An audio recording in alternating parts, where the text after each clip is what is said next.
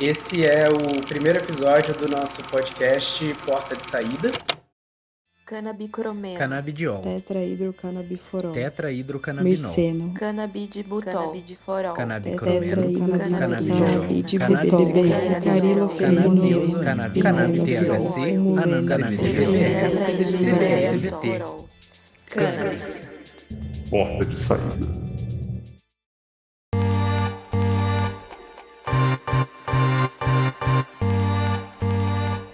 Boas-vindas a você que ouve o nosso podcast sobre cannabis medicinal. Eu sou a Giovana, sou produtora cultural. Eu sou o Bruno, sou jornalista de ciência. E eu sou a Ana, pesquisadora de mídias e audiovisual.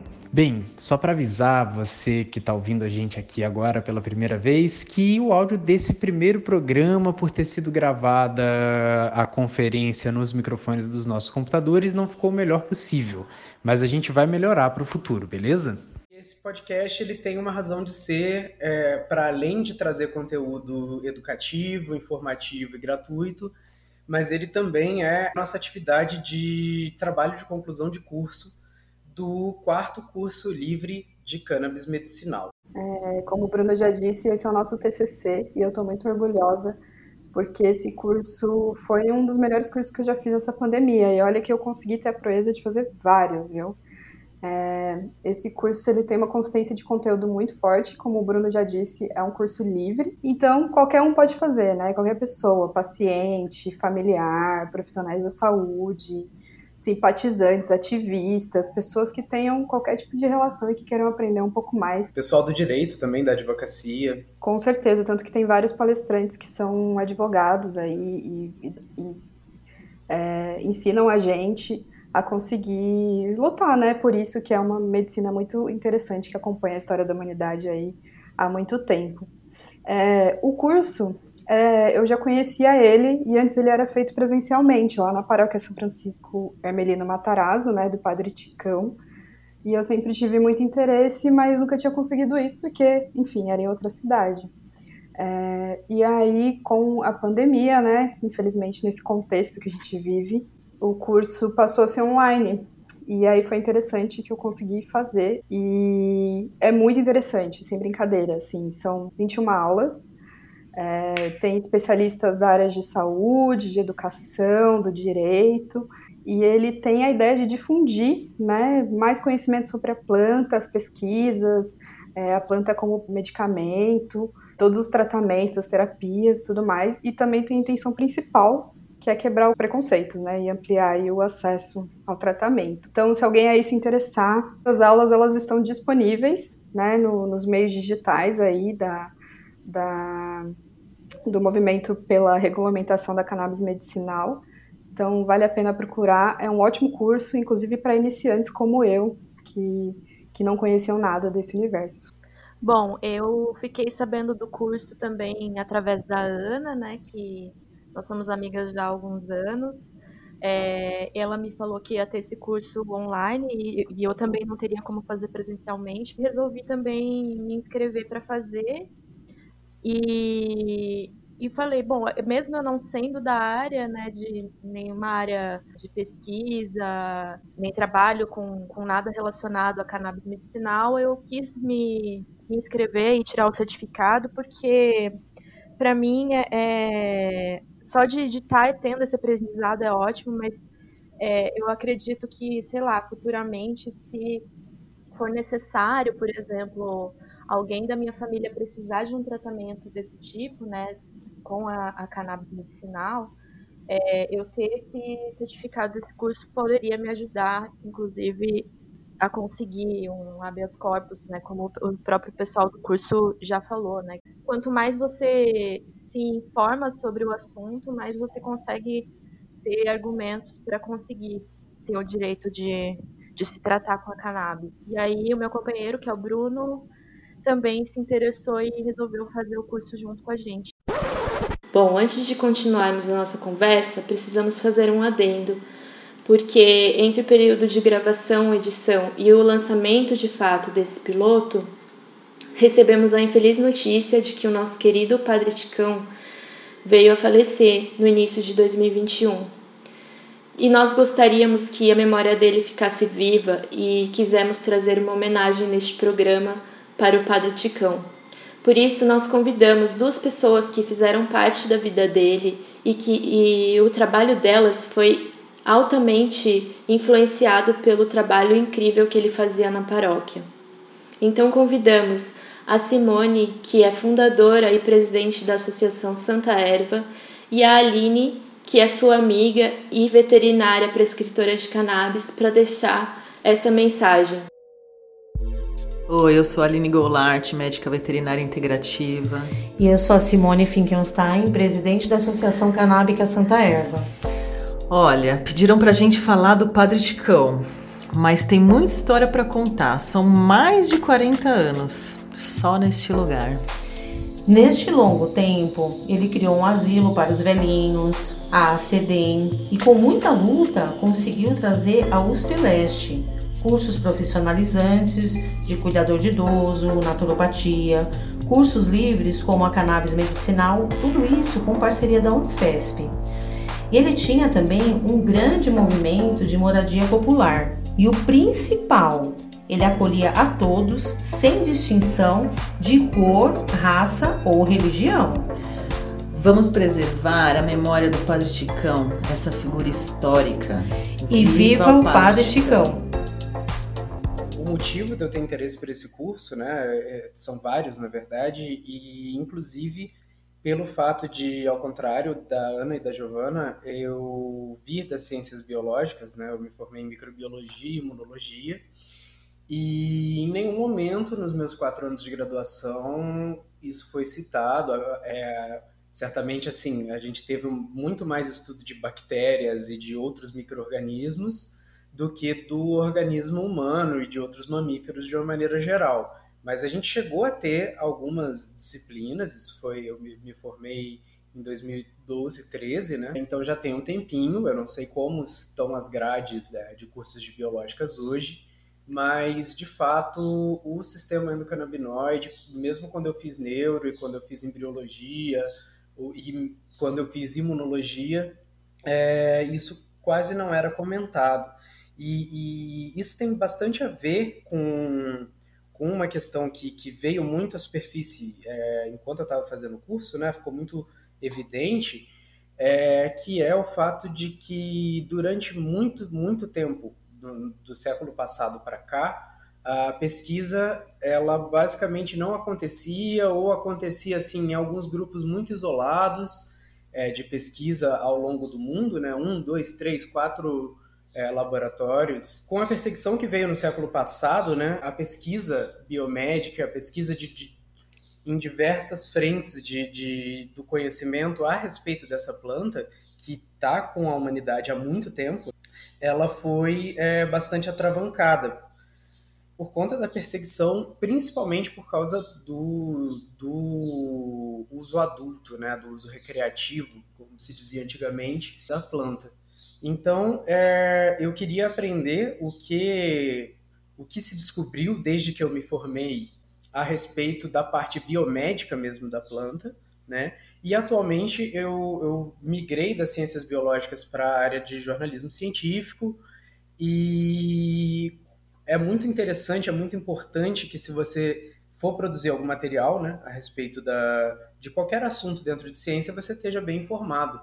E especialmente no momento que a gente está agora aqui no Brasil, em que a gente está discutindo legalmente, inclusive, é, essa questão, né, em que a gente está discutindo o estabelecimento de, um, de uma regulamentação para o cultivo e para a extração de, de compostos aí medicinais da cannabis, é muito importante que a gente esteja bem informado para fazer essa discussão de uma forma bastante transparente, né? E além disso, assim como a Giovana, é, também tenho algumas questões familiares aí que me levam a ter um interesse mais pessoal pelo assunto, que a minha avó materna ela teve Alzheimer os últimos anos da vida dela foram lidando com essa doença. E, isso pode vir né, com uma predisposição genética para minha mãe ou para o meu tio e para minha própria geração da família, eu, meus primos, meu irmão. Então, saber o que se tem é, estudado e, e, quais as conclusões se tem tido a respeito da importância dos canabinoides para o manejo e para eventualmente até a prevenção ou retardamento do, do primeiro, dos primeiros sintomas, né, do Alzheimer é bastante importante para mim. E por outro lado, assim, na, na, própria pele, eu já me tratei é, há dois anos atrás com antidepressivos que, que tinham ação ansiolítica. E até hoje em dia eu passo por episódios de, de ansiedade mais intensa, crises de ansiedade bem de vez em quando. E hoje em dia eu estou livre dos medicamentos, mas eu ainda não me considero totalmente livre dos efeitos colaterais. Mas todas essas são condições que podem ser melhoradas pelo uso de compostos medicinais extraídos da cannabis. E com efeitos colaterais que, pelo que eu tenho visto é, nas aulas e na literatura, eles são bem menores e de bem menos longo prazo do que o cloridrato de sertralina que eu tomei. É, assim como o Bruno, eu também tenho um histórico familiar que, que me faz querer saber sobre o assunto, né? A minha, é, também, a minha avó materna também teve Alzheimer, é, então é uma condição que pode vir aí a ser genética, né? Tanto a minha mãe quanto vários dos meus tios, a gente não tem como saber, é, por enquanto. É, e além disso, também a, a condição da saúde mental é algo que, que me me toca muito, porque eu já me tratei por conta de depressão e ansiedade, a minha mãe também. E, e, eu acredito muito que se a gente tivesse tido acesso a um medicamento mais natural como a cannabis, é, a gente talvez não tivesse sofrido tanto no processo do tratamento. É, quem sabe, né, no futuro a gente possa tratar esse tipo de condição de uma forma menos nociva para o nosso organismo, né? Menos perigosa, com menos riscos né, de saúde. Então, eu tenho muito interesse em, em, em, saber mais sobre a cannabis medicinal e principalmente em saber como eu poderia, é, se um dia precisasse, como eu poderia me tratar e como minha, minha família poderia utilizar, né? Minha mãe tem fibromialgia, meu pai tem artrite, minha avó também tem artrite, é, que são condições é, de muita dor, né? E, e que vão piorando conforme o tempo passa, conforme as pessoas envelhecem. É, e a cannabis já tem sido apontada como é, uma solução para essas doenças, né? Anorexia, ansiedade, artrite, acne, artrose, Alzheimer, dependência, câncer, dermatite, autismo, depressão, endometriose, diabetes, fibromialgia, epilepsia, dor neuropática, doença de Crohn, esclerose, glaucoma, insônia, HIV, colite ulcerosa, obesidade, Parkinson, osteoporose, convulsões, psoríase, toque, lesões físicas, paralisia cerebral, doenças veterinárias, transtorno de estresse pós-traumático, esclerose múltipla, hidrocefalia, câncer cerebral, estresse, esclerose tuberosa síndrome X frágil, atrofia muscular espinhal, síndrome de Tourette, síndrome de Dravet, síndrome de Lennox-Gastaut, esclerose sistêmica, distrofia hereditária da retina, esquizofrenia. Bem, eu já sabia que a cannabis ela é utilizada para fins medicinais e para fins espirituais há milênios pela humanidade. E, na verdade, pesquisando para esse podcast, eu descobri que esse uso pode ser até mais antigo do que eu imaginava aí. É, vindo do início do que chamam de Holoceno, né, que é uma era é, geológica. E a evidência disso vem de um, de um artigo que estava buscando é, registros arqueológicos da, da cannabis junto a, a populações humanas, né, para tentar descobrir aí onde ela foi domesticada, onde ela foi é, selecionada né, para ter as características que, que são desejáveis para a saúde.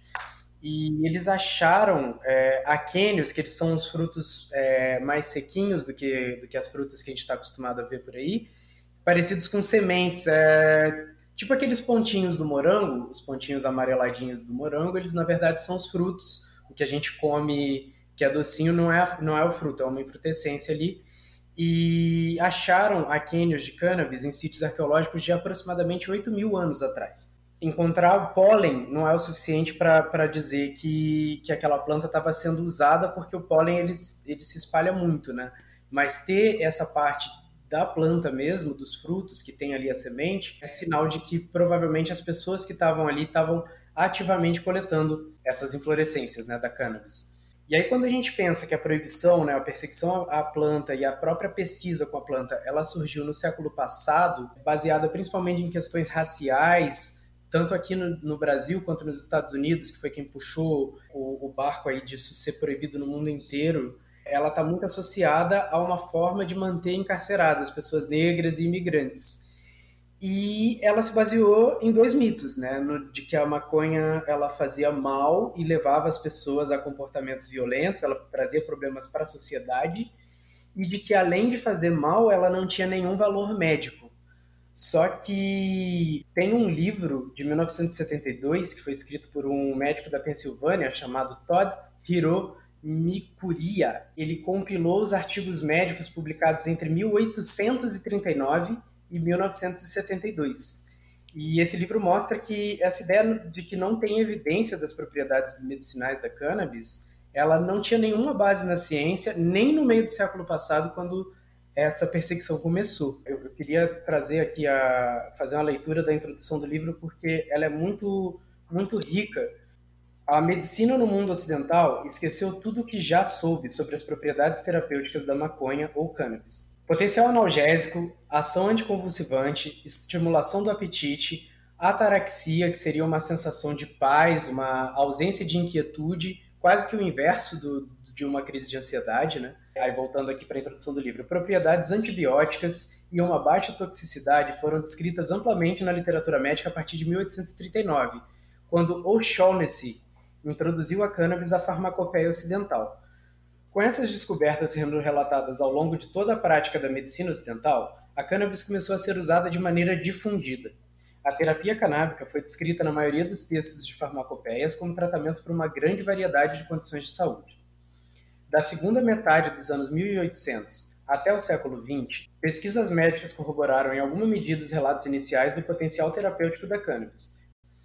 O uso fumado recreativo da cannabis no século XX e a legislação federal restritiva que o seguiu funcionalmente acabaram com todos os usos médicos da maconha. Tendo em vista vantagens como uma toxicidade mínima, ausência de mecanismos de formação de tolerância, ausência da dependência química e uma perturbação da autonomia que é mínima, é indicado que haja uma reinvestigação clínica de larga escala dos preparados de cannabis para o manejo da dor, condições neurológicas crônicas, desordens convulsivas enxaqueca, falta de apetite, condições de saúde mental e infecções bacterianas. Cannabis índica, cannabis sativa, cannabis americana ou cânhamo da Índia e maconha são todos termos para se referir a uma mesma planta. A cannabis é utilizada através do mundo para diversos propósitos e tem uma longa história caracterizada por sua utilidade, euforia ou males, dependendo do ponto de vista que está sendo consultado. Para o agricultor, a cannabis é uma planta cultivada para fazer fibras. Para profissionais da medicina de um século atrás, era um remédio valioso. Para profissionais da medicina de hoje, ela é um enigma. Para o usuário, um euforizante. Para a polícia, uma ameaça. Para traficantes, uma fonte de risco lucrativo. E para quem está na prisão ou em liberdade condicional e suas famílias, uma fonte de tristeza. Este livro está primariamente focado nos aspectos medicinais da cannabis. É muito legal tudo isso que você falou, Bruno, porque não querendo puxar sardinha de novo para o curso que a gente fez, mas esse universo da, da cannabis é, ele é muito cercado de aprendizagem, né? E até aprendizagem pessoal mesmo, né? Como vocês já falaram, que tem muita relação com a vida de vocês e tudo mais. E isso fica bastante perceptível na fala de todos os profissionais que estão envolvidos nas pesquisas de cannabis e nos ativistas pela descriminalização. Quando você entende o universo da cannabis, você entende que tem que haver uma descriminalização. E aí isso me lembrou muito que numa aula do curso livre de cannabis medicinal, é, eles falaram sobre o conceito de saúde, né? Que esse conceito é muito mais amplo do que somente não ter doenças. E aí foi quando eu percebi que eu nunca fui uma pessoa saudável, né? Então eu fui uma criança asmática, que literalmente ficava chapada de xarope. Desde que eu me conheço por gente, eu tenho enxaqueca. né? E na vida adulta eu convivo com dores crônicas, né? E recentemente eu fui ao médico para começar um tratamento para uma dessas dores. E eu vi que o remédio que me foi receitado, é, ele serve para tratar fibromialgia, transtorno de ansiedade e epilepsia. E eu saí do consultório pensando como seria incrível se eu tivesse acesso ao tratamento a cannabis medicinal, já que o remédio que me foi recomendado tem toda aquela burocracia para ser comprado, sabe? Ele é super perigoso, né? É, tem aquela lista extensa de efeitos colaterais e todas essas condições elas foram discutidas durante o curso, né? Que e, e tem várias pesquisas que provam que essas condições, como fibromialgia, transtorno de ansiedade e epilepsia são super tratáveis com a cannabis medicinal. Então você sempre para para pensar, né? Será que esse remédio serve para mim? E aí, é, o que é legal também no curso é que a gente aprende a defender ferrenhamente o SUS, né? Se já não defendia antes. Defendam o SUS, gente. É, e aí a gente também aprende que a cannabis ela pode ser a porta de saída para várias para vários sintomas e para, várias condições, inclusive para as dores crônicas, que é o meu caso. Então é muito interessante essa questão do aprendizado que a cannabis medicinal traz, né? Porque ela realmente é voltada para todo tipo de profissional, para todo tipo de pessoa, porque infelizmente a gente convive, né, com todas essas condições nesse mundo moderno. E aí eu fico pensando, né? Imagina que lindo seria plantar o próprio remédio. Sim, inclusive é muito triste a gente ainda, ainda discutindo se quem usa a cannabis, quem planta em casa, quem faz um óleo artesanal em casa, deve ser tratado como um criminoso, né? É, porque se você for ver, é, todo mundo que busca esse tratamento, pelo menos aqui no Brasil, né, já que aqui ainda é criminalizado, quem busca esse tratamento no Brasil é quem já passou por várias tentativas de muitos medicamentos diferentes e na maioria delas ou não deu certo, ou não foi eficaz o suficiente, ou trouxe mais problemas do que ajudou. E, e aí a gente fica nessa situação, né? É, que a pessoa que está tentando ali fazer um tratamento já num, já num nível de desesperança, né? E até de desespero, né? Ela tá tentando e, e não pode porque simplesmente a lei é proibitiva. E, então, assim, as pessoas não podem mais esperar que os legisladores fiquem vai ganhando e decidindo o que, que vai acontecer. Por isso que hoje a gente está vendo aí um monte de gente já fazendo tratamento, mesmo às vezes até sem, sem ter o, a autorização, né? Porque é isso, o sofrimento das pessoas é real, é urgente, não dá para ficar esperando. E, e aí hoje a gente vai trazer três depoimentos de pessoas que utilizam a cana para tratar algumas doenças, condições. E o primeiro deles vai ser a história da Enicélia. Histórias canábicas. Eu sou Enicélia, mãe da Sofia. Nós moramos no interior de Minas.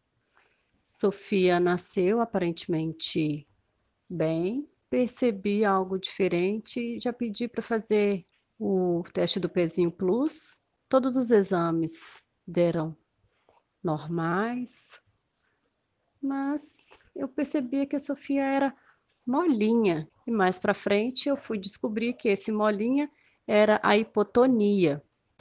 Sofia tinha um atraso que para o médico estava dentro da normalidade, mas aquilo me incomodava. E tinha algumas coisas na Sofia que era bem, bem diferente, assim, do, do meu outro filho. E como eu sou a filha mais velha, era diferente dos meus outros irmãos também. Tinha algo estranho no ar. E a gente resolveu é, buscar um neuropediatra. O neuro nos ouviu e começou a busca, a fazer vários exames. E dessas buscas a gente fez um eletro, ele deu um pouco alterado dentro do que a gente foi relatando para ele, da irritabilidade da Sofia, ele achou melhor entrar com, com a medicação e pediu um outro eletro daí a 45 dias. E a gente repetiu esse exame e foi, deu mais alterado. E assim começou a nossa saga. Aí entrou um outro medicamento, que foi o topiramato, que ele piorou o quadro clínico da Sofia. Sofia piorou muito, muito. A gente fez o vídeo EEG e eram crises incontroláveis. Ela usou corticoide e nada estava controlando as crises. Isso com, começou com um ano e três meses. Com um ano e seis meses, a gente foi fazer o vídeo EEG, que mostrou vários tipos de crises. Sofia tinha seis tipos de crises na época. O que um remédio controlava, controlava um tipo de crise, mas piorava o outro tipo de crise. Começamos a fazer as pesquisas do que a Sofia tinha, o que estava acontecendo. Na verdade, a gente foi por eliminatória. A gente foi eliminando alguns tipos de crises epiléticas. A gente fez exames de genética. A gente fez vários exames, vários exames e não se chegava a uma conclusão do que a Sofia tinha. Fomos para no Hospital da Criança, em São Paulo, e lá pelo, pelo quadro convulsivo da Sofia, pelos exames, o médico falou que era muito grave e que a tendência era piorar. E nos pediu um exame de genética. A gente fez esse exame e o exame veio indefinido. A Sofia tem uma mutação não descrita na literatura mundial. É, nós pais fizemos o exame também, a gente não tem essa mutação, então deu que é uma mutação esporádica, que pode acontecer em qualquer família, que o caso da Sofia não é hereditário. E as crises estavam só piorando, a gente começou a dieta cetogênica, que deu uma melhorada, e nesse período foi entra remédio, sai remédio, troca remédio, entra remédio, sai remédio, e foi essa questão do entra e sai de remédio por vários anos. Nós chegamos a fazer seis pulsoterapia, que é um tratamento feito com corticoide, dose de elefante, tem todos os riscos, mas a gente não tinha mais o que fazer, a gente tinha que correr o risco com, com essas doses altas para tentar né, manter a Sofia viva, manter a Sofia um pouco melhor. Foi muito estressante, porque eram sete dias né, no, no hospital, a Sofia sendo monitorada, e essa medicação abaixava a imunidade. Quando voltava para casa, não podia receber visitas, a, gente ficava é, isolado por causa do risco, né? Até que chegou um ponto que nem. E a gente, no Brasil era permitido cinco pulsoterapia, a gente fez uma a mais, porque não tinha mais o que fazer com a Sofia. É, e chegou um ponto que o neuro que nos acompanha falou que não tinha mais o que ser feito, que a Sofia estava com a melhor medicação do mundo e não estava resolvendo. Nessa fase eu já tinha lido várias coisas, já estava acompanhando, já tinha acompanhado o caso da Charlotte, tava, já tinha lido muita coisa que tinha sobre a maconha, já tinha pedido o médico para prescrever, mas por questões de CRM é, e por ética médica, né, na época, ele, ele explicou, ele justificou que ele não poderia, e logo em seguida ele me fala que não tinha mais o que fazer com a minha filha, com, com em termos de medicação. Ela estava com a melhor medicação do mundo. E a única coisa que eu falei em prantos, como assim não tem o que fazer? Se não está dando certo, a gente tem que ir trocando, mas não tinha mais o que trocar, não tinha mais o que experimentar para aqueles tipos de crises. Nesse período a gente estava no hospital, a Sofia internada, e na madrugada, ela teve uma crise muito longa, muito demorada, foi para o oxigênio. Nesse dia, eu vi que nós estávamos perdendo a Sofia para crise convulsiva. E foi o dia que determinante para comprar o remédio, com correndo todos os riscos de ser presa, de responder por tráfico internacional, mas eu já tinha pesquisado qual era a pena e vi que cinco anos era pouco para uma vida. Aí outra fase de sai remédio, entra remédio, volta remédio, e nada resolve. E o neuro, nesse período, ele viu que, que a Sofia estava bem mal, bem mal, e ele resolveu nos dar toda a documentação para entrar com pedido de autorização na Anvisa. E, e foi em 2014, a gente entrou com essa documentação na Anvisa. Eu mandei uma carta para a pessoa responsável, é, falando que tudo que a gente queria era respirar, tudo que eu queria era poder tomar um banho, era ir na praça com a, minha, com a nossa filha, que a gente não podia ir na praça, de tanta crise convulsiva que Sofia tinha. Eu não sabia o que era tomar um banho sossegada, não sabia. Coragem a gente não tinha, a gente foi com medo mesmo. E, e acreditamos que, que seria uma saída, que na verdade era a única coisa que a gente ainda não tinha testado. É, três meses depois, a Sofia piora novamente, volta ao quadro de status e a gente foi no período que a gente começou com o CBD. E ele chegou e a gente começou com dose bem baixa, porque a gente não sabia como usar, então a gente estava aprendendo. E essa dose baixa é que se desse problema estava fácil para retirar. Então a gente foi nesse processo de começar do bem pouquinho. Aí fomos para o CTI, com toda a medicação que a Sofia estava usando, ela ainda tinha crise todos os dias. E mais um processo de, troca de remédio, de ajuste de dose.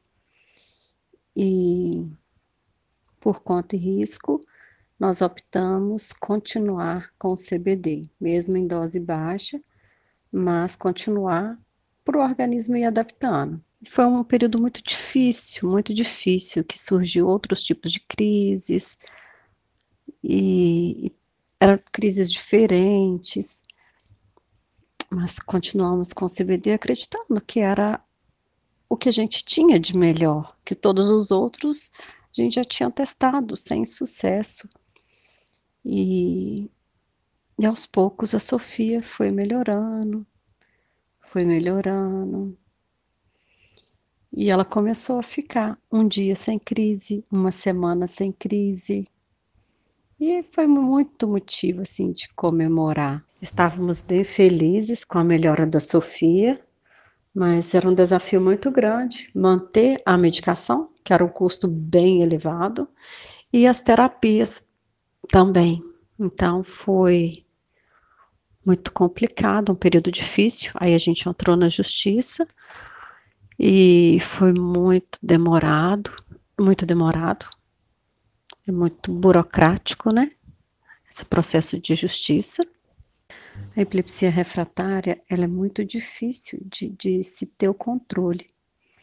E mais uma vez ela volta com força total. As crises vieram muito intensas e foi no quadro de quando a gente esteve no CTI eu estava certa que eu não queria voltar para o CTI, que é muito sofrido, é muito sofrido.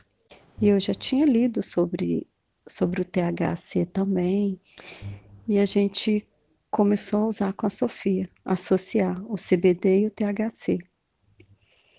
Quando a gente viu, a Sofia estava muito melhor, a gente conseguiu reverter as crises dela, e foi um período bem difícil, bem difícil. Ela convulsionava muito, voltou a convulsionar muito. Mas a gente foi ajustando a dose. Com um grupo de mães, a gente foi trocando ideia, foi surgindo mais segurança, foi uma apoiando a outra. E, e nisso a Sofia foi melhorando. A gente conseguiu ficar um mês sem crise, tinha crise só de vez em quando. E com isso era uma festa, uma festa. A Sofia conseguiu ficar boa, sem ter que ir para o hospital, sem ter que ir para CTI. Então era uma alegria muito grande. E o preconceito ele existiu desde o início, as pessoas falavam que a gente estava dando maconha, né? Ah, qual o problema? É o que está resolvendo. É o que está salvando a vida da minha filha. As outras medicações, a gente não tinha esse controle. Então, foi tendo essa, esse sucesso. A gente conseguiu ficar 30 dias sem crise, era, e cada dia era uma comemoração, uma festa muito grande. Quando a gente ficou 60 dias consecutivos sem nenhuma crise convulsiva, o neuro iniciou a retirada da medicação. E à medida que a gente ia retirando a medicação, eu via que a Sofia melhorava. Então foi nesse processo de tirar a medicação e aumentar o CBD e o THC. Então a gente ficou nessa dança de medicação. E com isso, Sofia foi tendo melhora, a melhora cognitiva, uma melhora motora, e, e era uma alegria, uma festa. A gente comemorou 100 dias sem crise, a gente fez camisa de 400 dias sem crise. É, hoje a Sofia usa apenas o CBD e o THC. A gente conseguiu fazer toda a retirada dos alopatas há mais de um ano. E não só a Sofia teve ganho, né? Ganho cognitivo, ganho motor, como toda a família teve qualidade de vida. É, antes a gente vivia internadas por, por causa das crises convulsivas. A gente iniciou em 2014 com o CBD e a última internação dela foi em outubro de 2014 por causa de crise convulsiva. Nunca mais a gente foi para o hospital. Então, é, é, é urgente a legalização dessa planta, porque é vida, é qualidade de vida para toda a família. Conforme a Anicélia falou, né, ela tentou muitos tratamentos antes de tentar a prescrição da cannabis. E mesmo quando ela conseguiu a prescrição da cannabis, ela testou o óleo do CBD, que é o que é autorizado hoje no Brasil, né? O óleo do CBD importado. Ela percebeu que mesmo assim os avanços não foram suficientes e ela imaginou que, até pelo que ela já tinha estudado, lido, imaginou que o THC ou até algum outro componente da cannabis poderia ajudar melhor do que o CBD para o caso que ela precisava. E aí ela tentou utilizar aí o óleo né, que tem o, o THC também e percebeu que de fato a eficácia foi maior, o que comprova que não adianta só liberar o CBD para compra, né? Não adianta liberar só o medicamento de CBD, porque tem algumas condições que elas não, elas não dependem só do CBD para poderem ser tratadas, né? Elas precisam de outras de outros componentes. Então, isso é importante é, que, gente, que fique muito claro que quando a gente fala de cannabis medicinal, a gente não está falando só de CBD, né? A gente está falando da cannabis completa, de, do, da, do CBD, do CBDA, do THC, de todos os compostos que existem lá dentro. E, inclusive, é muito importante a gente falar que já foram identificados mais de 400 compostos bioativos na cannabis, né? É, os principais classes aí seriam os canabinoides, e a gente vai explicar o porquê que eles são tão importantes e, com potências tão diversas assim para o organismo, porque a gente tem canabinoides no nosso organismo, ah, e a, gente vai conversar um pouquinho sobre esse sistema, mas assim, só de canabinoides já tem mais de 100 caracterizados. E aí tem também a segunda classe, que são os terpenos, que ainda tem que se entender um pouquinho como eles funcionam, mas aparentemente eles vão estar tá modulando aí ou a absorção ou a ligação desses canabinoides nos receptores do organismo que reconhecem eles, né, que é, é, essa ligação é o que faz com que a atividade biológica aconteça aí.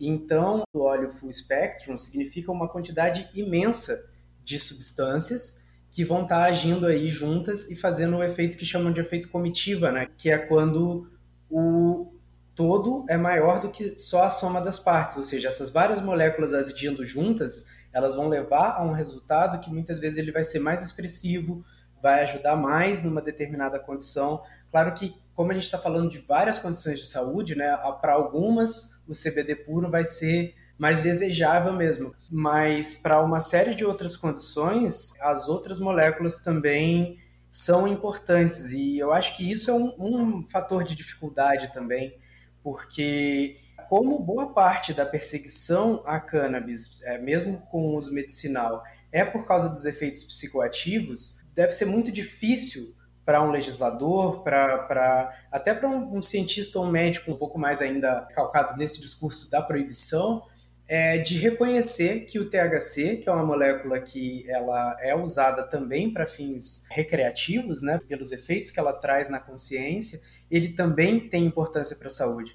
Seria muito muito uh, mais fácil, por assim dizer, que a cannabis virasse só uma aspirina se só os compostos não psicoativos tivessem efeitos para a saúde. Mas o THC e outros canabinoides, eles também tem efeitos que são psicoativos e tem efeitos para a saúde. E isso é importante de se estudar, isso é importante de se lembrar sempre, porque querer só o CBD porque ele, entre aspas, não dá onda, é muito fácil, mas quando a gente está falando de aliviar o sofrimento das pessoas, só o CBD muitas vezes não basta. Inclusive foi o caso da Inicélia, né? Só o, o CBD não foi o bastante para manejar aí os sintomas e trazer mais qualidade de vida para uma criança, né, gente? Vamos levar isso em conta, assim, a quantidade de crianças que se mantêm em sofrimento e que muitas vezes os pais têm que esgotar toda, todas as vias de tratamento com todos os efeitos colaterais para só então a justiça permitir que esses pais e essa criança não sejam tratados como criminosos. E bem, quando a gente fala que diversos dos canabinoides eles têm potencial é, bioativo, né? não necessariamente psicoativo, ou seja, que alteram a consciência, que dão uma onda, como se diz, é, que é o caso do THC, mas eles têm vários, várias funções no organismo, é, significa que o nosso organismo ele tem receptores né, para moléculas que são muito parecidas com essas moléculas que a gente encontra na planta. E é, a história de, dessa da descoberta desse chamado hoje sistema endocannabinoide, endo de endógeno, né, de interno, de seu próprio, e canabinoide de canabinoide, é muito interessante, porque como não se pesquisava isso, né, a, a partir da metade do século passado, que foi quando a gente começou a entender melhor, não só de genética, mas também da caracterização das moléculas, de, você conseguir pegar uma proteína ou um lipídio e tudo mais e analisar a estrutura dele, é, e isso tudo aconteceu numa época em que não se fazia pesquisa com a cannabis, então se entendia muito pouco de um sistema que agora que está se voltando a estudar isso, a gente está vendo o quanto ele é central para o nosso organismo, quanto essas moléculas que estão na planta e que são perseguidas, elas estão no centro aí da nossa biologia e como cada organismo funciona de um jeito, faz sentido que para algumas pessoas esse sistema não esteja tão bem regulado, da mesma forma que para uma pessoa que é, tem diabetes, o sistema de regulação de insulina não vai estar muito bem regulado. Ou uma pessoa que tem hipo ou hipertireoidismo também está com um problema aí de regulação e é, é perfeitamente cabível e todo mundo aceita que essas pessoas se tratem de uma maneira é, que regule um pouco mais esse sistema, tomando a insulina ou tomando os suplementos de hormônios da tireoide para tratar aí essas condições de saúde, né? Canabinário. Você ouve agora o primeiro verbete do nosso canabinário, o dicionário de termos canábicos do Porta de Saída. Para começar bem do começo, a palavra de hoje é canabinoide. Os canabinoides são uma classe de moléculas orgânicas que foram descobertas nos anos 60, da qual fazem parte os famosos THC e CBD, que estão no centro do que a medicina conhece hoje sobre a cannabis terapêutica. Além dos canabinoides da planta, chamados de fitocannabinoides, sendo esse fito de planta, também são importantes os endocannabinoides, que são as moléculas dessa classe que o nosso próprio organismo produz. A gente vai falar sobre o sistema endocannabinoide no futuro, mas por hora, basta ter em mente que existem dois receptores que reconhecem canabinoides no nosso organismo: o receptor CB1 presente nos neurônios e o CB2, mais associado às células de defesa do sistema imunológico. E nesse universo da pesquisa da cannabis medicinal, né, que o Bruno já apresentou aí pra gente, a gente não pode é, deixar de falar sobre a enorme contribuição do professor Lisaldo Carlini, né? Inclusive, acho que a gente pode considerar esse podcast uma singela homenagem a, a essa pessoa que foi um médico, professor emérito e pesquisador e considerado um dos maiores nomes da ciência brasileira com relação a esse assunto, né, ao, ao assunto da cannabis medicinal. E que, infelizmente, veio a falecer em 2020. Então, fica aí a nossa homenagem.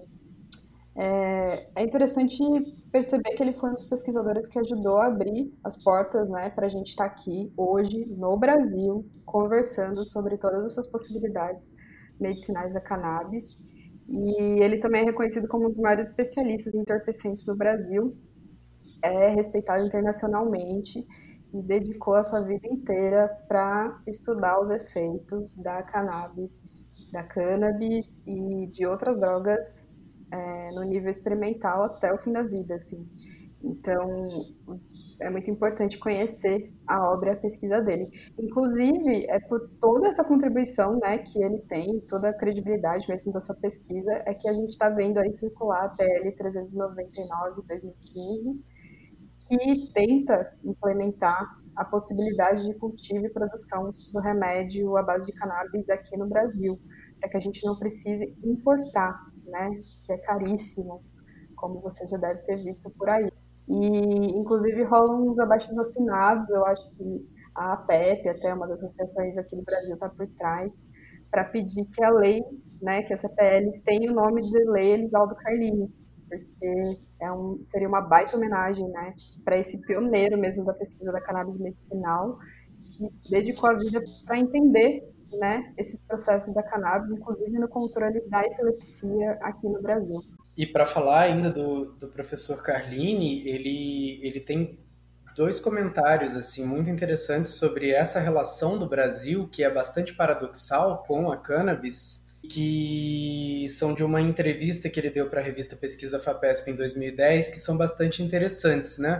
Porque ao mesmo tempo o Brasil ele é bastante pioneiro, principalmente pelo trabalho do próprio Elisaldo Carlini e de outros pesquisadores que, em maioria, é, estudaram em algum momento com ele, fizeram pesquisas junto com ele, é, a gente tem essa legislação ainda bastante atrasada, não é, abrindo esse precedente para o autocultivo que seria tão importante ou é, para a formação né, das, das farmácias vivas no SUS, que seria tão importante para garantir o acesso. Então, o Dr. Carlini ele fala que até o início do século XX, a maconha era considerada um excelente medicamento. Ela era importada da França, na forma de cigarros que se chamavam Grimaldi. Depois dos anos 30 em diante, a maconha virou uma droga maldita. O governo egípcio chegou a dizer que ela era uma droga totalmente destruidora e que mereceria o ódio dos povos civilizados. O Brasil participou da criminalização da maconha por meio de uma mentira, levada pelo representante brasileiro na Liga das Nações, que é a antecessora da ONU. Em 1925, a Liga das Nações fez a segunda Conferência Internacional sobre o Ópio com 44 países presentes, entre os quais o Brasil. Era para discutir como controlar o ópio, mas o Egito entrou com o tema maconha. E o representante brasileiro, Pedro Pernambuco Filho, disse que ela era mais perigosa do que o ópio no nosso país. Isso era naturalmente incorreto. Primeiro, porque a maconha é muitíssimo menos perigosa do que o ópio. E segundo, o ópio nunca foi um problema aqui. O resultado disso é que a Liga das Nações condenou a maconha. Depois que a ONU foi criada, houve a primeira Convenção Única de Entorpecentes em 1961, assinada por mais de 200 países, colocando a cannabis numa lista, junto com a heroína, como droga particularmente perigosa. É algo que não tem razão científica nos dias de hoje. E percebam que o Dr. Carlini ele não era, é, nunca foi a favor do uso adulto da cannabis, mas ele era totalmente contrário a essa perseguição é, do uso médico e da própria pesquisa. Ele próprio chegou a ser já idoso, é, procurado pela polícia como criminoso por apologia a, ao uso de drogas, o que é uma coisa absurda. Sim, né? Aqui no Brasil, o professor Carlini se aprofundou na pesquisa sobre epilepsia, principalmente, mas ao redor do mundo a gente tem aí mais de 400 estudos e pesquisas apontando a cannabis como a solução, como caminho para muitas doenças e condições, né? Inclusive, a cannabis tem sido utilizada para inúmeras doenças raras. Mas a gente não precisa falar só de doenças raras, né? Quando a gente fala de cannabis. A gente também precisa dar uma atenção para as condições que são extremamente comuns, né? A ansiedade, dor crônica. A gente está falando de muita, muita gente que poderia estar tá fazendo uso dessa planta para o seu bem-estar, né? Para sua saúde. E é o caso, por exemplo, da Rosane, que é, a princípio tinha buscado a cannabis para tratar o seu filho e acabou descobrindo que a planta era a solução para ela mesma. Histórias canábicas. Eu conheci a cannabis quando uma vez, lá eu era muito adolescente e tive uma experiência aquelas de coisa de adolescente. Nunca mais eu quis ter contato. Um, depois eu tive meus problemas de saúde, fibromialgia, ansiedade, crises de depressão. O que mais me incomodava mesmo eram as dores, né? E então eu também já tinha essa essa patologia, né? E meu filho nasceu com suspeita, né, de TEA Uh, ele era muito agitado, chorão, não, enfim, a mãe sente, né? E eu, nós, no médico suspeitou TEA nele.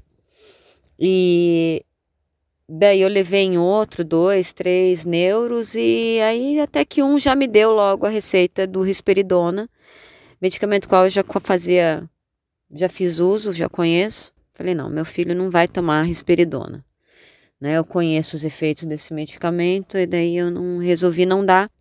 E aí eu avancei para outras terapias complementares, terapia, suplementação alimentar, até tratamento espiritual eu fiz. E eu falei, então vamos conhecer a cannabis. Fui atrás da cannabis, primeiramente por mim e para o meu filho. Já daí nessas alturas já era por nós dois, porque eu já estava fazendo um tratamento para tratar as minha fibromialgia e ansiedade sem sem retorno, eu tenho, eu sou refratário, os medicamentos não fazem efeito. Então eu acabei conhecendo a cannabis porque aí eu já estava muito cansada, né?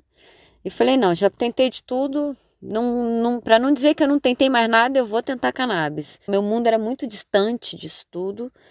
E aí um dia eu consegui uma comprar o óleo né? Depois eu comecei a estudar autonomamente, fui estudando sozinha, lendo as coisas que a gente vai atrás. E aí eu consegui, comprei o óleo primeiramente, e aí eu comecei a fazer uso em mim, primeiramente, fui, fui experimentar em mim.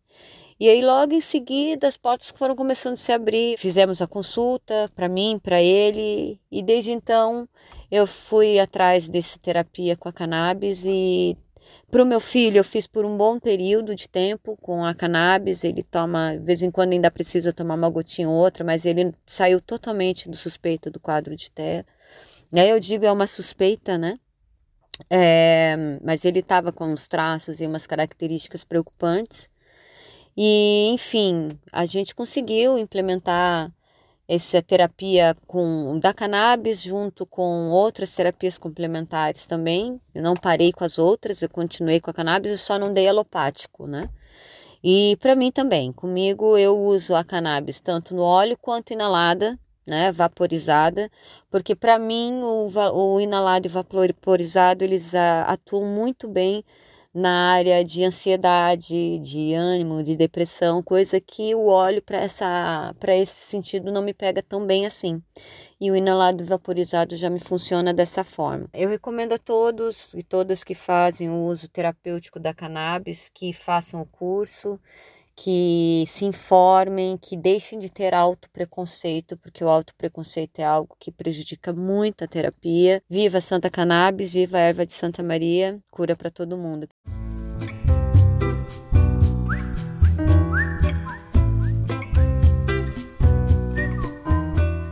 Bem, e como a ideia desse programa é também discutir como o uso medicinal da cannabis aparece nas culturas humanas, a gente vai trazer sempre uma dica cultural que tem a ver com esse tema. E para esse nosso primeiro programa, a gente traz uma dica cultural que é bastante informativa, na verdade, que é a palestra do Fabrício Pamplona no TEDx de Floripa. Ela está disponível de graça no YouTube, chamada Cannabis Medicinal, da Experiências Prateleiras. Esse TED fala um pouco a respeito não só da história da cannabis terapêutica aqui no Brasil, do seu uso pelas famílias e e da questão de como é, rola esse fluxo no que diz respeito ao acesso à saúde, mas também fala um pouco a respeito de como o processo de desenvolvimento de fármacos derivados da, da cannabis, né? Ele segue uma lógica que acaba sendo reversa, no qual primeiro as pessoas buscam o tratamento com a cannabis para depois, é, a partir dessa, dessa experimentação, serem melhor estudados os mecanismos através dos quais os canabinoides e outras moléculas da planta podem estar sendo benéficos para a saúde dessas pessoas.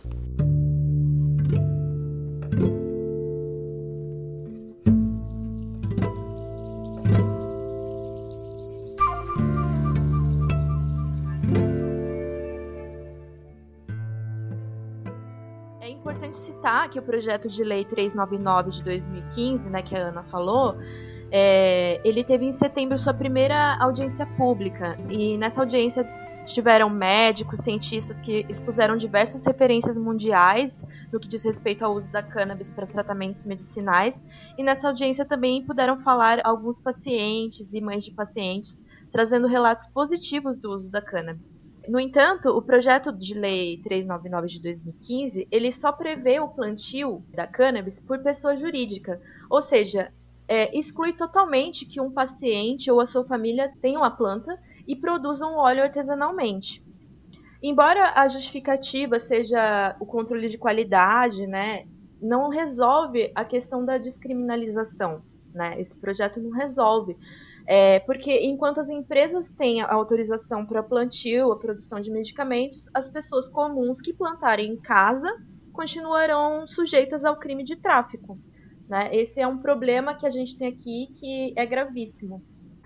Isso que a gente falou sobre né, as pessoas comuns continuarem sendo sujeitas ao crime de tráfico, acho que vale a pena também a gente falar sobre o protagonismo das mulheres nessa luta pela descriminalização e pelo acesso cannabis medicinal.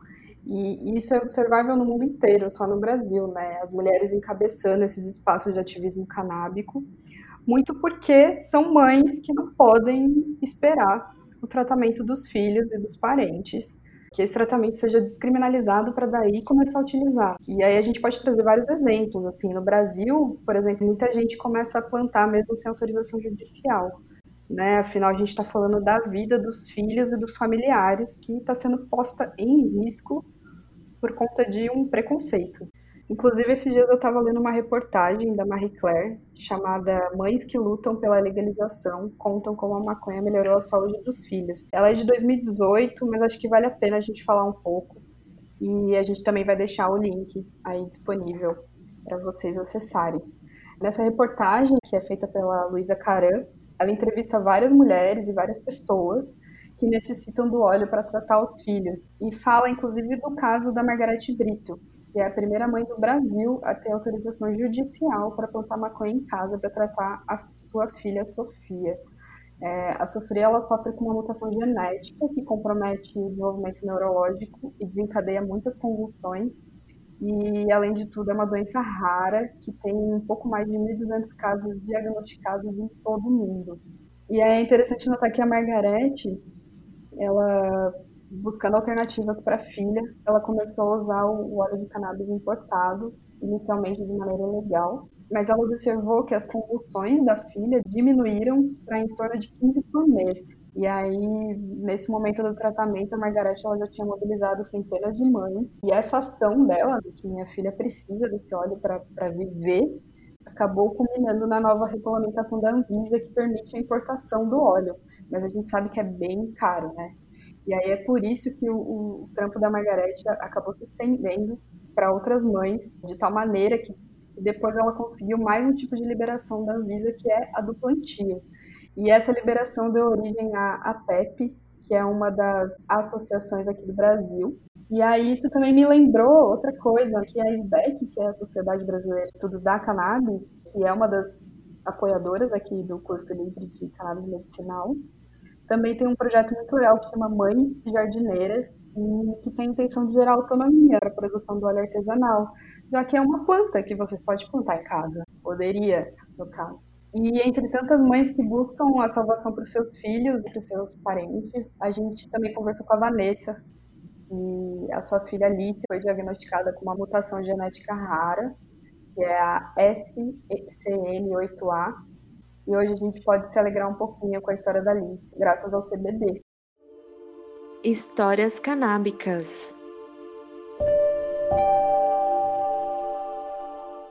Aos três meses de idade, Alice foi diagnosticada com Síndrome de West. Esse foi o primeiro diagnóstico que ela teve. Ela tinha cerca de 200 crises convulsivas por dia. E a gente ficava muito assustado, né? Porque eram crises convulsivas junto com espasmos. Ela não tinha paz, sabe? E aí a gente começou o tratamento é, para síndrome de West primeiro. Então ela fez tratamento com medicinas normais, né? O medicamento inicial foi o ACTH. É um medicamento que não é muito utilizado, os médicos não gostam muito de utilizar, mas Alice se curou com esse medicamento. Porém, ela não teve assim uma melhora na evolução. Ela era muito molinha, sempre foi muito molinha, não olhava pra gente, não tinha contato visual não conseguia se expressar, não segurava nem a cabecinha, né? E aí, após esse tratamento, mesmo depois da cura, ela continuou dessa forma. É, os médicos chamam isso de hipotonia. E aí a médica dela falou: olha, é, ela tem alguma outra coisa e a gente tem que pesquisar. Então foi onde a gente começou a fazer vários outros exames e os exames não acusavam nada. E aí, aos 10 meses, a gente resolveu é, que tinha que fazer o exame genético. Porque a médica falou: olha, já tentou de tudo e só pode ser genético porque a gente não achou ainda a causa, né, de tudo isso que ela ainda tem. E ela ainda tinha algumas crises convulsivas, porém estavam mais fracas, não eram tão fortes como no começo. Então a gente fez um, um exame chamado painel genético é, para epilepsia e aí acusou então que ela tem uma mutação genética no gene SCN8A. É uma mutação raríssima, é, são apenas 400 casos no mundo. Aqui no Brasil é, tem em torno de 10 casos a 15 casos no máximo. Então era tudo muito novo tanto para nós quanto para a médica. Tentamos vários medicamentos, alguns medicamentos ela não pode utilizar, é, alguns anticonvulsivos, porque pode ser danoso para o que ela tem. Essa mutação ela causa epilepsia de difícil controle e atraso no desenvolvimento psicomotor. Alice hoje tem dois anos e sete meses e ela ainda não segura a cabeça é, sozinha. Alice saiu de 200 crises para ter. Hoje ela tem uma crise por semana e olhe lá, é, às vezes ela passa uma semana, dez dias sem crise. Depois de muito tratamento com muito medicamento, a gente tentou utilizar o CBD. Né? A primeira vez que a gente utilizou o CBD foi um CBD importado.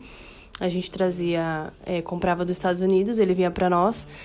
E assim, ela teve uma boa melhora principalmente cognitiva. Porém, o, as crises dela melhoraram muito visivelmente, clinicamente. Ela começou a ter um pouco mais de contato visual com a gente. E, e aí a gente ficou animado, né? Porém, era muito caro, era um medicamento muito caro, é, porque a gente tinha que importar dos Estados Unidos, né? Então a gente pagava pelo medicamento e mais o valor da importação. E aí passou algum tempo, a gente é, não estava mais utilizando esse CBD. E a gente começou a conversar com a médica de novo e queríamos tentar novamente utilizar um outro CBD, algum mais forte, é, porque a gente viu que o CBD tinha feito um, um bom efeito nela, sabe? Tinha, tinha tido uma boa resposta. E a médica também achou que ela tinha ido muito bem. E aí, como agora no Brasil é, tem um CBD que é líquido e que é vendido na farmácia, a médica falou para a gente tentar utilizar esse medicamento. E esse CBD, ele é um pouco mais forte do que o CBD que a Alice utilizava antes. Então ela falou: olha, a gente vai ir retirando aos poucos os outros remédios, mas a gente tem que ver como ela vai reagir. E ela teve uma melhora, assim, significativa. Foi, foi uma coisa muito louca, assim, porque a gente falou: meu Deus, como a gente não tentou isso antes, né? Mas é claro que tudo tem seu tempo. Esse CBD, então, que é vendido no Brasil, que a gente conseguiu utilizar para o tratamento da Alice, ela teve uma resposta, assim, ainda melhor. Ela consegue tá conseguindo hoje ter uma interação muito grande com a gente. Ela olha pra gente, a gente conversa com ela, ela dá risada, ela entende que tá conversando com ela. É, melhorou muito o tônus muscular dela, ela tá um pouco mais firme. Ela, ela, era muito molinha, muito molinha, e hoje em dia ela consegue, assim, se sustentar um pouquinho, que seja, né? É, a cabeça dela tá um, um pouco mais firme. É, eu creio que logo, logo ela vai segurar sozinha, com certeza.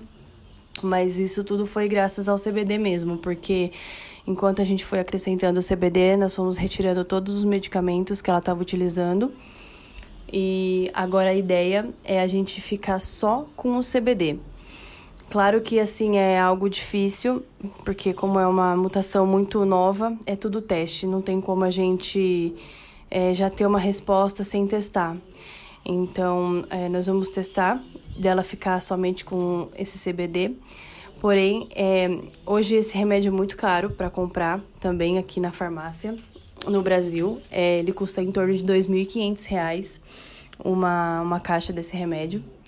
E então a gente entrou é, judicialmente para conseguir essa medicação, né?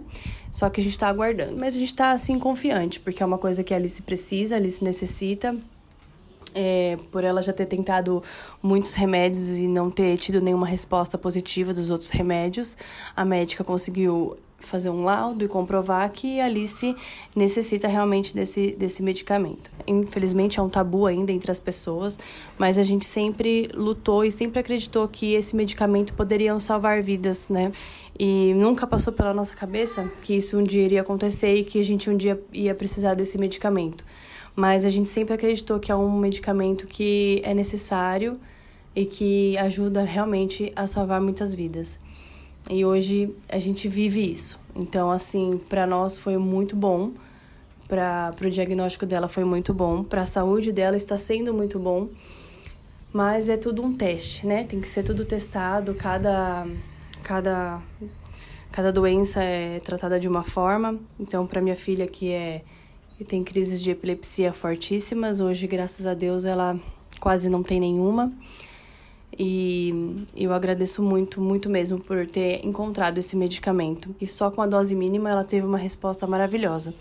Então a médica vai querer continuar aumentando as doses e eu sei que com isso vai melhorar cada vez mais é, tudo, tudo isso que minha filha tem, para poder dar uma melhor qualidade de vida para ela.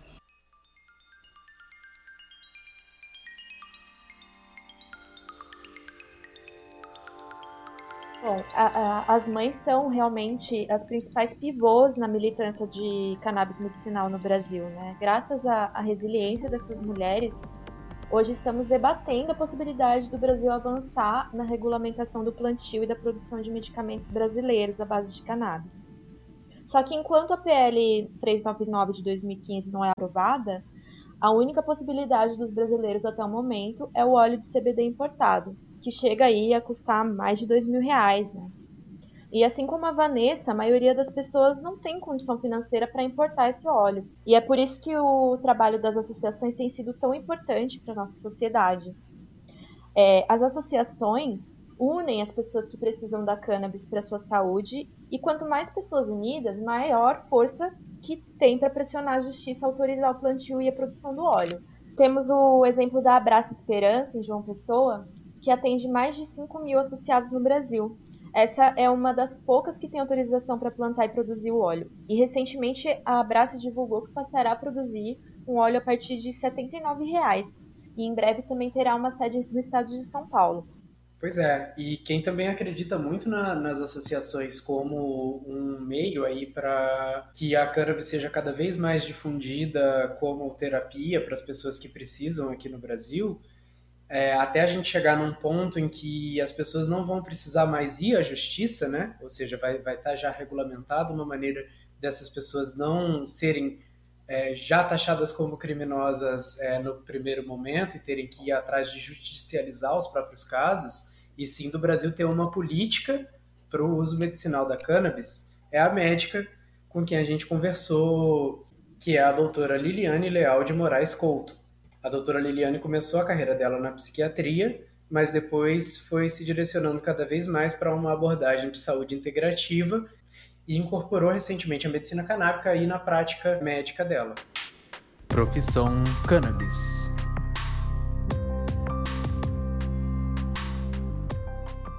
Eu sou médica formada pela Federal do Rio de Janeiro no ano de 2010.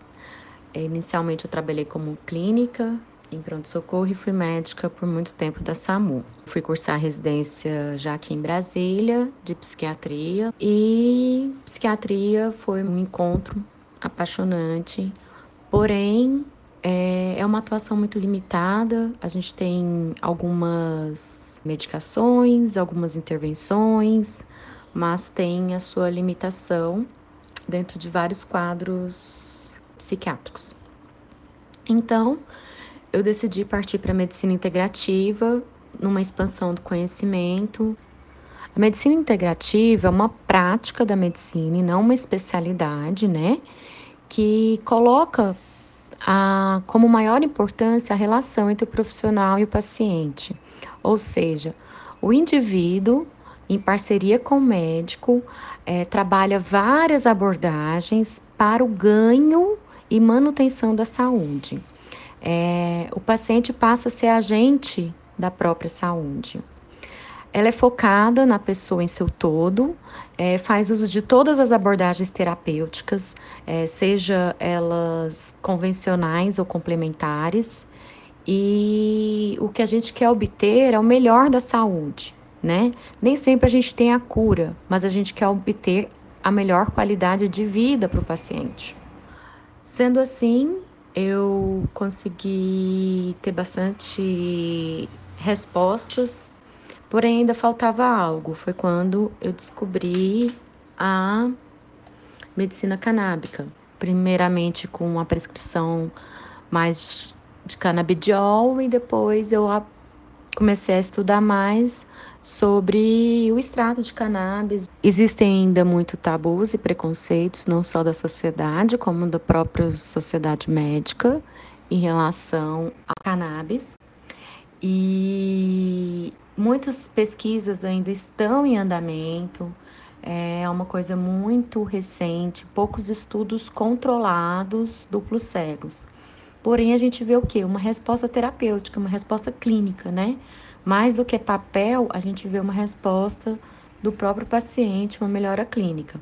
Lógico que não é uma varinha mágica, né? Nem todos respondem como nós queríamos, assim como acontece com qualquer medicação, qualquer fármaco. Nem sempre o paciente é respondedor da maneira que a gente gostaria. Sobre a questão do tema, né? É possível se tratar com cannabis no Brasil de hoje? Sim, é possível. Primeiramente, pela acessibilidade muito maior, tanto é, dizendo juridicamente quanto financeiramente.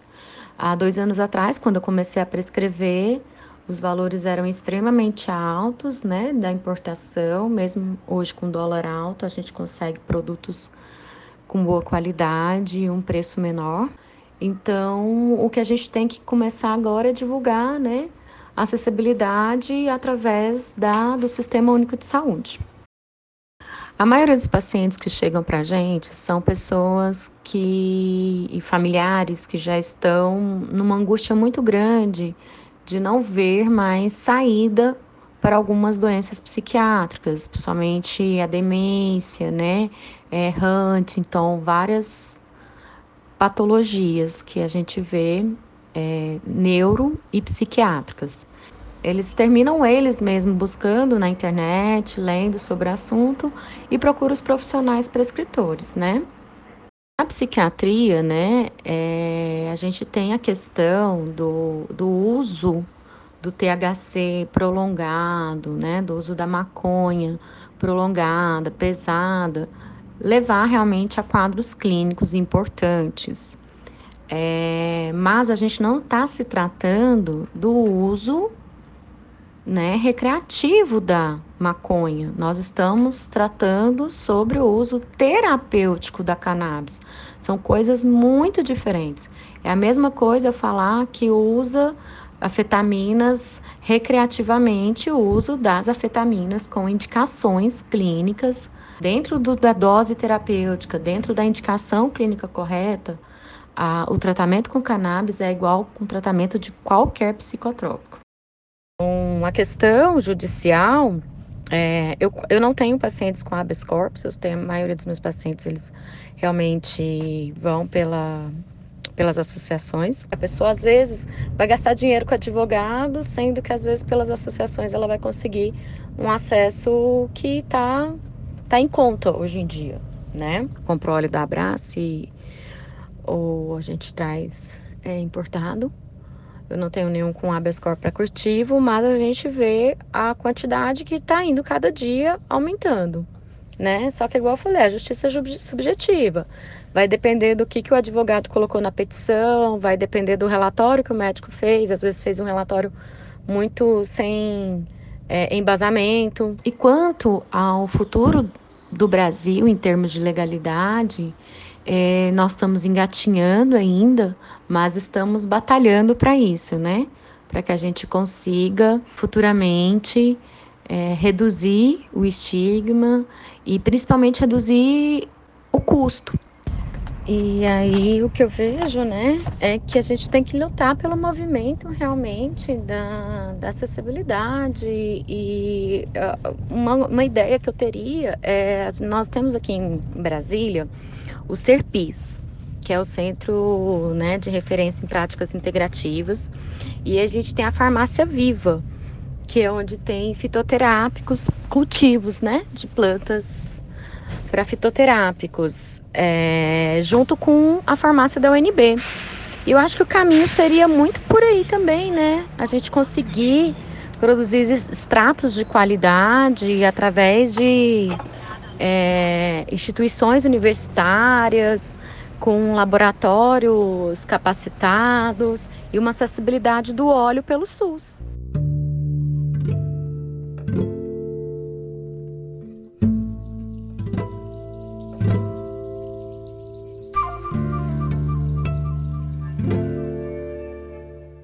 Bom, para além de toda essa questão da cannabis medicinal já, já apresentada pela doutora Liliane, a gente também tem que falar de várias outras aplicações, né, nos mais diversos setores da sociedade.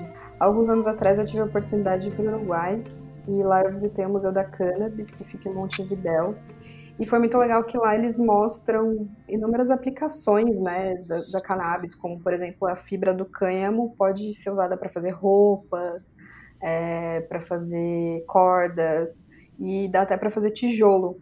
Inclusive, quando você faz uma construção, uma bioconstrução, talvez, é, com o cânhamo, é, já é provado que ele permite uma troca de calor mais efetiva, que faz com que o ambiente fique mais fresco no calor e mais aquecido no inverno. É tipo, parece milagre, né?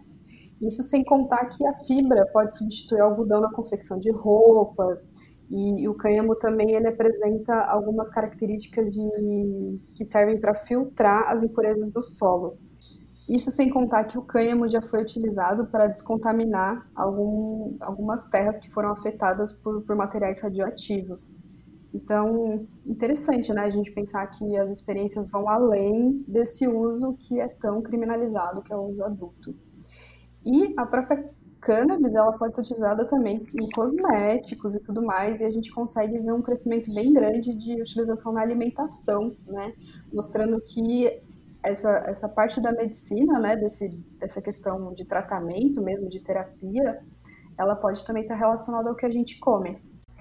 Bom, e, e como a Ana disse, né, a, a cannabis, ela tem sido colocada sempre com o foco na questão de ser a porta de entrada para outras drogas mas a gente precisa trazer e frisar muito que tudo que a gente tem falado aqui tem embasamento científico e, e, e também tem é, um embasamento científico na questão que a gente está defendendo com o nome do nosso podcast, que é porta de saída. Por que porta de saída? É, o CBD, por exemplo, ele é antipsicótico.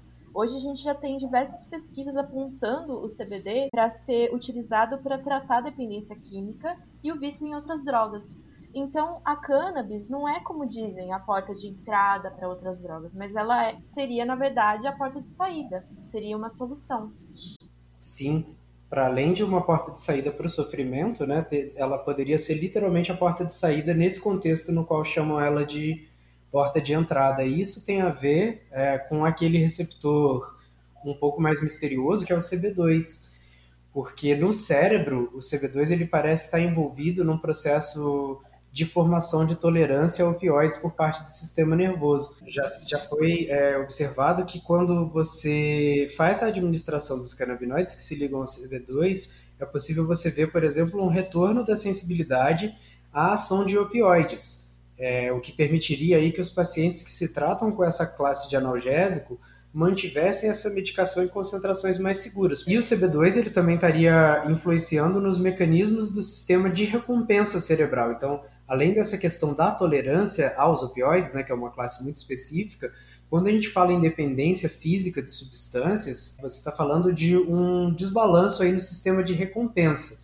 né, que é, é, um sistema no cérebro que libera uma, uma descarga de neurotransmissores que dão uma resposta prazerosa e que esse sistema é ativado, por exemplo, quando você come algo muito gostoso ou quando você é, tem um orgasmo ou no caso do uso de, de drogas como a cocaína, seja na forma do crack ou da cocaína em pó. E já se viu que o CB2 ele recalibra mais ou menos o sistema de recompensa e isso estaria aí é, envolvido nisso que a Gi comentou de, de a cannabis também poder agir como uma porta de saída, porque muitos usuários é, de, de crack e de cocaína, eles é, relatam que com o abandono do crack e da cocaína e o uso da cannabis para ajudar nesse processo de abstinência, é, eles conseguiram ter uma recuperação mais completa, né? Eles conseguiram é, se livrar desse vício anterior.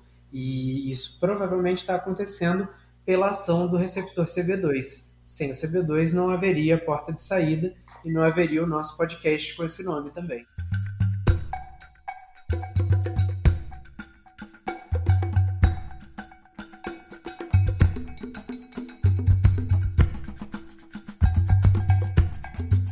Bom, então, agora que a gente já falou um pouquinho sobre essa nossa porta de saída aqui, é, a gente queria reforçar o convite para que vocês acompanhem as nossas próximas empreitadas aí nesse universo da cannabis medicinal, para que essa porta de saída possa ser também uma porta de saída para as concepções erradas que a gente tem a respeito da planta, né?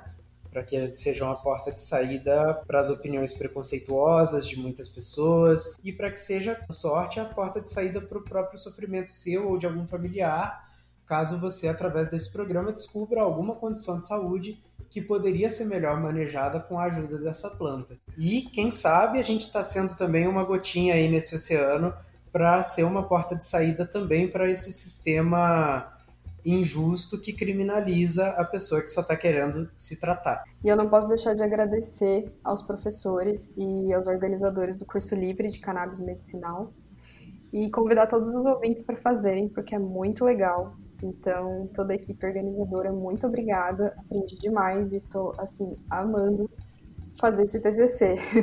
e aí também tem que agradecer aos convidados, todos os professores, pesquisadores, médicos, advogados. São muitos nomes, muitas experiências, experiências diversas com a, com a planta, né? E que estão aí nesse contexto de pandemia, espalhando conhecimento, criando autonomia e abrindo portas para pesquisa de cannabis medicinal no Brasil. E, e aí eu queria deixar avisado aqui também para quem está ouvindo que se você está procurando um médico prescritor para começar a entrar nesse mundo, no site da SBEC, a gente também vai deixar o link, tem uma lista com todos os médicos no Brasil todo. Então é bem legal consultar isso aí. E obrigada para quem chegou até aqui e esperamos nos ver no próximo capítulo. Então, para encerrar, eu também queria agradecer a todas as mães e mulheres que lutam pela descriminalização, pela regulamentação e pela liberação da cannabis medicinal no Brasil. Em especial, agradecer a doutora Liliane Leal de Moraes Couto pela entrevista dada ao nosso podcast e a Vanessa, Enicélia, Rosane pelos depoimentos que comprovam que a cannabis é a porta de saída para tantos sofrimentos. E aqui não estamos falando só de CBD, é também o THC e tantos outros componentes da cannabis, e não estamos falando só do óleo, é também a possibilidade de usar a planta de outras formas, Cada condição precisa de um tipo de tratamento específico e é por isso que apoiamos a pesquisa científica no Brasil em relação à cannabis medicinal para que a gente possa saber todas essas respostas. O que usar, como usar. E de preferência como incorporar no sistema único de saúde também. Com certeza, defendam o SUS. Você pode escutar o Porta de Saída em qualquer site ou aplicativo de podcast que seja de sua preferência. E você também pode nos encontrar nas redes sociais. Somos Porta de Saída Underline no Instagram e no Twitter e Porta de Saída.cast no Facebook. Além de nós três, esse programa contou com o apoio cultural da Associação Canábica Santa Erva e com a identidade visual criada por Renata Venitucci.